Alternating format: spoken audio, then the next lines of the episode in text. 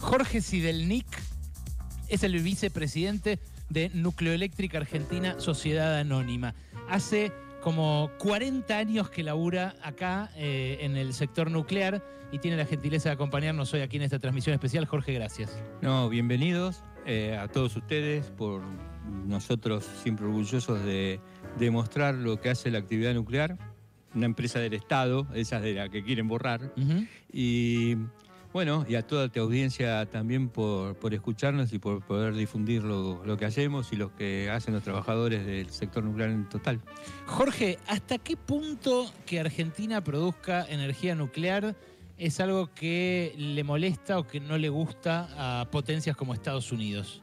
Mucho. Eh, de hecho, hace un año y pico atrás ya recibimos a una subsecretaria del Departamento de Estado diciendo que no era bien visto que tratemos de comprar una central china. Nosotros le propusimos que, bueno, que nos financien una central dado por ello. No, todavía estamos esperando la contestación. Mm, eh, claro, China eh, vende reactores nucleares, Estados Unidos también, ¿no?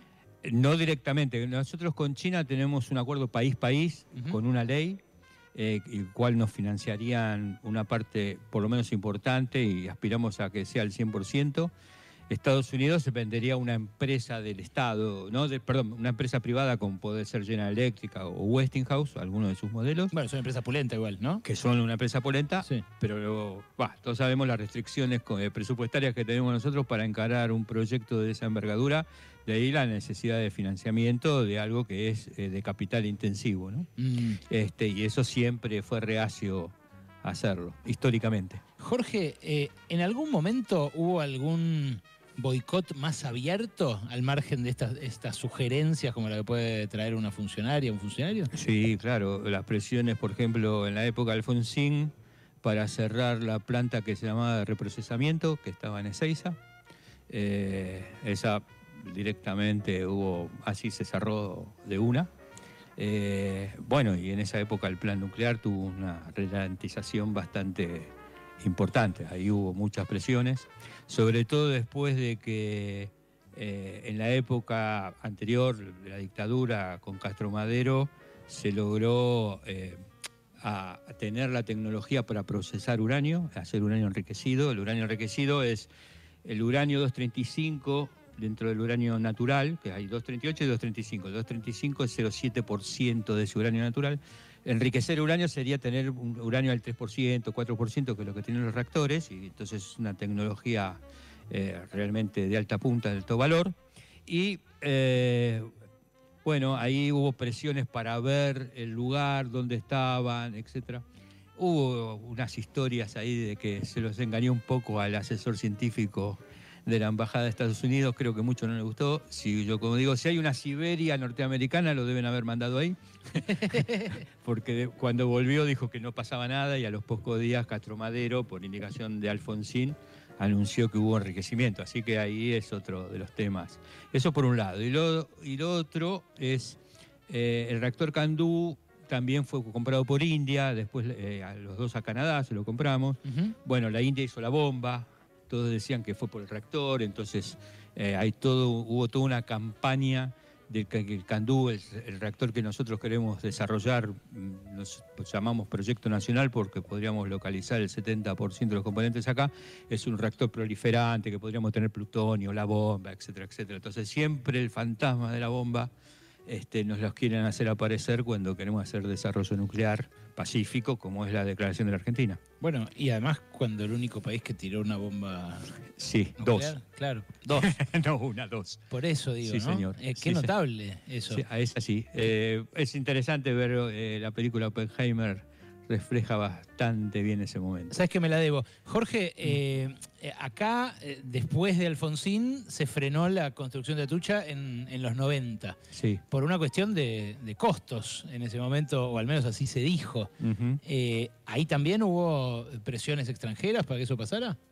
Bueno, en realidad cuando tomaron el modelo caballo, digamos, de cómo tenía que ser el mercado eléctrico, etcétera, la intención era privatizar Nucleoeléctrica Argentina. Eh, todos estábamos en la Comisión Nacional de Energía Atómica, en ese momento se dividió en tres partes, la comisión siguiendo la parte fundamentalmente de investigación y desarrollo. Se creó lo que hoy es la autoridad regulatoria, un ente como independiente que antes estaba de la CONEA, y se creó Nucleoeléctrica Argentina con la idea de privatizar.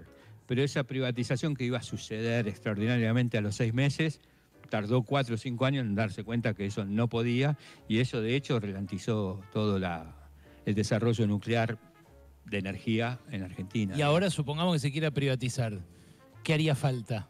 ¿Se puede tomar la decisión desde el Estado no, hay, Ejecutivo? Si bien la ley en ese momento estaba, después hubo en una de las leyes de presupuesto que no se puede privatizar, eh, o sea que tendría que volver a pasar por el Congreso y ser aprobado por ley, que Nucleoeléctrica eh, es una eh, empresa del Estado con posibilidades de privatizar la energía nuclear, digamos, en la Argentina. Eh, o sea que es un largo proceso, entiendo yo, eh, que tendría la resistencia de mucha gente. Y a mí me da la impresión que y la sensación de que la gente está cómoda con que la empresa sea del Estado, tendría más confianza. Eso es lo que surge de algunas mediciones que nosotros hicimos. Así que me, parece que el riesgo de privatizar cualquier empresa lo tomaría por ahí concesionar para manejar la empresa con este asunto de que son más eficientes mm. este, gestionando empresas, y etcétera, etcétera. Eh, pero no, no me parece que logren privatizar esta joyita del Estado. Jorge, ¿cómo, eh, ¿qué está pasando con la energía nuclear en el mundo? Porque uno todavía tiene en el imaginario general, digamos, la idea de, de lo que fue el desastre de Fukushima y demás. Pero lo cierto es que desde ese episodio hasta ahora, el nivel de discusión, la agenda global cambió muchísimo. Eh, hay países que, como Alemania, como España, que decidieron cerrar sus reactores nucleares y lo que ves es una vuelta atrás y muchos países tirando una curva, un volantazo enorme porque el mundo está cambiando fuertemente y sobre todo lo nuclear, Ale lo decía en el editorial, eh, empezó a ser pensado como una energía limpia más y una energía que hay que pensarla a futuro. ¿Puedes explicar un poco? Porque a veces en la Argentina nos cuesta un montón eh, subirnos a ese, a ese tren de lo que se está discutiendo hoy en día. Bueno, para, para que tengas una idea, eh, es verdad lo de Alemania, es un poco hipócrita, porque volvieron a, reavivar las vidas de carbón, o sea, aquí quieren cumplir las metas 2030, pero produciendo carbón, así que no van a llegar, ya lo saben. Eh, valga la redundancia, un país cuyo gobierno eh, están los verdes, el ministro de Economía y es ministro de Economía y Ambiente y es verde y quiere cerrar las centrales, o de hecho ya cerró las centrales, pero hay un montón de, países hoy de la Unión Europea que están reviendo esa situación. En concreto, te puedo decir, Polonia, que tiene toda su matriz de carbón, está por comprar cuatro centrales nucleares. Turquía está por comprar dos centrales nucleares más, ya tiene dos que se lo compraron a los rusos. Eh, los ingleses quieren comprar otra. Los suecos dicen que van a ser 10. Eh, habían frenado su plan nuclear. Los italianos que tenían un plan nuclear, que en el año 87 lo frenaron, bueno, por lo que leí, eh, están reviendo esa situación. Hasta los noruegos están diciendo que parte del fondo ese famoso que tienen, digamos, del petróleo, por el petróleo, etcétera, quieren invertir en centrales nucleares porque es un compromiso. querés descarbonizar, tenés que poner energía. Y obviamente si bien hay un crecimiento de las energías eh, renovables, también tiene muchos problemas. Cuando digo yo, cuando, y, vos que sos economista de la energía, me podrás entender, empieza la masividad, perdóname, empieza la masividad y empiezan los problemas. Por ejemplo, no saben cómo gestionar los residuos de las palas. Las palas que tienen el monumento eólico, a los 10, 15 años hay que renovarlas. Entonces, por ejemplo, en España, que el 20% ya es energía casi eólica, fundamentalmente, eh, no saben qué hacer con eso como residuo y cómo gestionarlo. Lo mismo pasa con la energía solar, que tiene oro, plata, este, aluminio en los paneles y a los 25 años lo tienen que renovar. Entonces empieza, para mí entender, la masividad. La mayoría ahora ni siquiera lo quieren en tierra, lo quieren todo offshore. Entonces, eh, no es, eh, como todo elemento, no hay ninguna fuente mágica. Ustedes tienen un tema con los residuos que, que duran radiactivos como 100 años, no sé. Más, es verdad, pero eh, hay una cosa. Nosotros producimos residuos, eh, cada central, como viste hoy, en dos casas, en dos casas de departamentos, digamos, de edificios de departamentos, hay 50 años de residuos y de combustibles gastados que los podemos volver a utilizar de la central. O sea, por año, cada central puede construir una, habitación de 3 metros por 3 metros y ahí están los residuos. Hay residuos de baja actividad, los residuos se clasifican, digamos, de baja actividad, media y alta.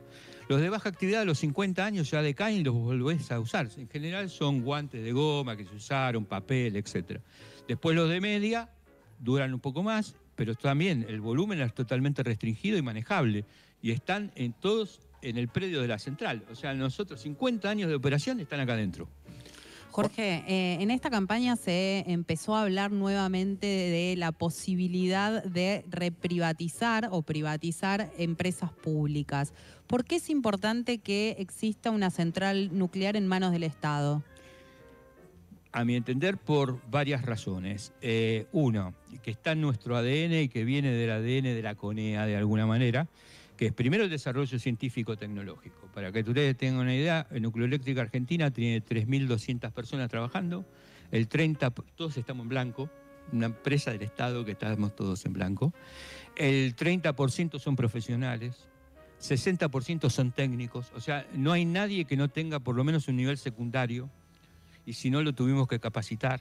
Se tienen que capacitar esa gente que pasa por acá, cada vez que hacemos una reparación pasan unas 500 personas, de la UOCRA, esa gente está altamente calificada después para ir a otro lugar. Eso es uno de los aspectos. El otro es el desarrollo de proveedores. Tenemos un fuerte programa nosotros de desarrollo de proveedores.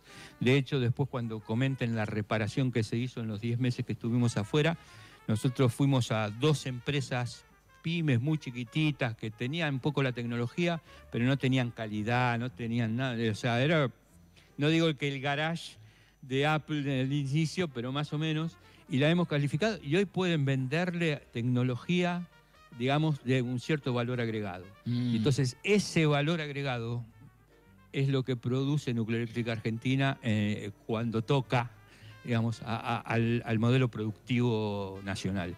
Más allá, como discutía hoy, creo que Alejandro lo dijo, estamos exportando a China algunas componentes después de la extensión de vida de embalse somos los que más sabemos de extensión de vida de un candú, tal es así que la propia Canadá, hoy estamos mandando dos personas a Bruce porque no saben algo de, la extensión de vida de sus reactores que tienen problemas. Estamos mandando dos especialistas, estamos haciendo acuerdos para la extensión de vida de dos Candú en China. Los rumanos quieren que vayan, este, viene Westinghouse, quiere que nos asociemos. Framatom, tenemos un acuerdo estratégico para que vayamos juntos a Brasil creo que dentro de 15 días para hacer la reparación de los reactores en Brasil. Si eso no es este desarrollo tecnológico, no sé qué es desarrollo tecnológico. Claro, claro, es, algo que derrama como... derrama pero de la buena. claro, claro, como suele decirse, ¿no? Eh, Jorge, hablabas de una reparación, en un rato vamos a, hablar sobre eso que se hizo el año pasado, porque de hecho es lo que nos trajo acá. Eh, en un rato les voy a contar por qué. Eh, pero vos participaste de otra reparación, una reparación que se hizo en los 80. En el año 80, en agosto del 88. Eh, contame brevemente, porque ya me tengo que ir a otra cosa, pero has escrito hasta un libro que... Con otras personas, con otras personas hemos escrito un libro. Eh, lo tengo acá en mis manos, muy lindo. Crónica de una reparación imposible. ¿Por qué era imposible? Bueno, el... A ver, eh, Siemens, que en ese momento fue el diseñador, constructor y supuestamente eh, el que sabía de la situación, no recomendaba, no había ninguna recomendación de ver lo que es los internos del reactor, todos los componentes internos que tiene el reactor. Uno de los componentes se rompió, eh, vino Siemens, no sabía nada, no quería reconocer que fue un problema de diseño, cosa que después demostramos. El típico cuando la garantía no te reconoce, ¿no? Exactamente. Horrible. Entonces, quería reparar el reactor a un costo, eh, insisto, cuando lea el libro no solo es el desarrollo tecnológico, sino el estado de situación. Para que nos ubiquemos, época del Alfonsín de hiperinflación. Claro, no podías comprar ni un tornillo. Entonces este, no podíamos gastar 50 millones de dólares. Entonces lo hicimos propiamente. Decidimos que el diseñador no esté, eh, juntamos gente, aprendimos, no sabíamos nada del reactor y creo que es el inicio, como dice mi actual presidente, de ponernos los pantalones largos. gracias a eso y a entender cómo funcionaba este reactor, pudimos montar el reactor de Atucha 2, porque Siemens ya había desaparecido del mercado eléctrico, que era también el diseñador de Atucha 2, y pudimos en 10 meses, cosa que casi nadie creía, reparar el reactor de Atucha 2 actualmente. ¿Cómo se llama el presidente de acá? Nombrarlo ya que... Ah, José Luis Antúnez, un prócer de la ingeniería. Ahí está. va, a cumplir 80 años, o cumplió 80 años, así que Y vos tenés casi 70. 69 voy a cumplir. Impresionante. La gente que nos recibe acá es gente que. eh, Hay más jóvenes, eh, hay más jóvenes. sí, sí, me imagino. Me imagino que los vimos también por la planta, pero eh, es gente realmente apasionada de esto. No, sin duda, Ale. Además hay un proceso ahí de trasvasamiento generacional que en el Estado, ¿sabes el desafío que hay? de- en por lo menos en energía, en que, que esta generación le pase el conocimiento a lo que viene, pibes de, digo, no pibes, pero gente de 30 y demás, es algo que como país... El 75% de la gente de nucleoeléctrica tiene entre 35 y 55 Ah, mirá qué años. bueno eso, qué bueno. La estética de todas las centrales nucleares es así, medio sesentosa como esta sala de Eh, Bueno, control. lo que pasa es que la mayoría, eh, el gran boom de la energía nuclear es 60-70, sobre todo después de la crisis del petróleo del 73. Parece, a Gaby le gusta mucho ver invasión extraterrestre. Ah, sí, sí. Parece ella, eso. es la me- que hacía, ella le haría de la... De Diana. de- claro, de Diana, Obvio. eso. de- Espectacular. Es Jorge Sidelnik, a quien acaban de escuchar, el vicepresidente de Nucleoeléctrica Argentina Sociedad Anónima, la empresa que administra esta planta. Gracias, Jorge, No, por gracias a ustedes. acercarte, por el paseo y por la onda. ¿eh? No, gracias a ustedes. Bueno. Eh, vamos a unos avisos y en un ratito, ya saben, lo de siempre, el programa habitual con toda la información y con el miércoles de grieta en el cual pueden seguir participando hasta las 4 de la tarde.